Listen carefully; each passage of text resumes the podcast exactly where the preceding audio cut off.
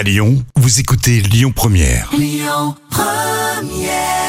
Et pour ce lundi sur Lyon Première, c'était Imagine Dragons.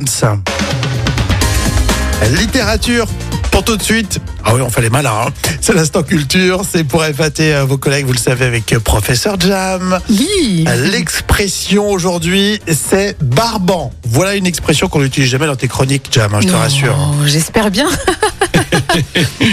Savez, l'expression euh, c'est barbant signifie que quelque chose est ennuyeux, monotone ou euh, répétitif. Hum. Alors l'origine exacte de cette expression n'est pas connue avec certitude, mais il y a quelques théories à ce sujet.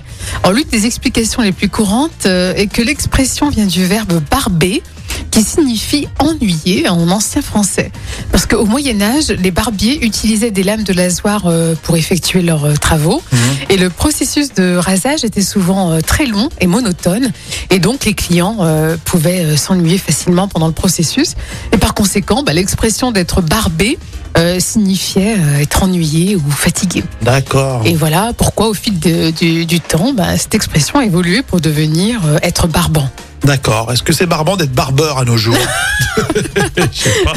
J'espère pas, hein, parce que sinon on Remarque change qu'à de métier. l'époque, c'est sûr qu'ils ils devaient s'ennuyer parce qu'il n'y avait pas la télé, il n'y Eh ouais, non, il y avait rien du tout. ouais. avait pas la musique. euh, Oui, ça doit être très très long, ouais. Et puis euh, au Moyen-Âge, il n'y avait pas les petits magazines euh, qui datent de 2-3 ans. Non, c'est vrai. Puis les lames, de, patienter. et les lames de rasoir, peut-être c'était moins performant, donc il fallait bien les aiguiser. Ouais, c'était très très long. Hein.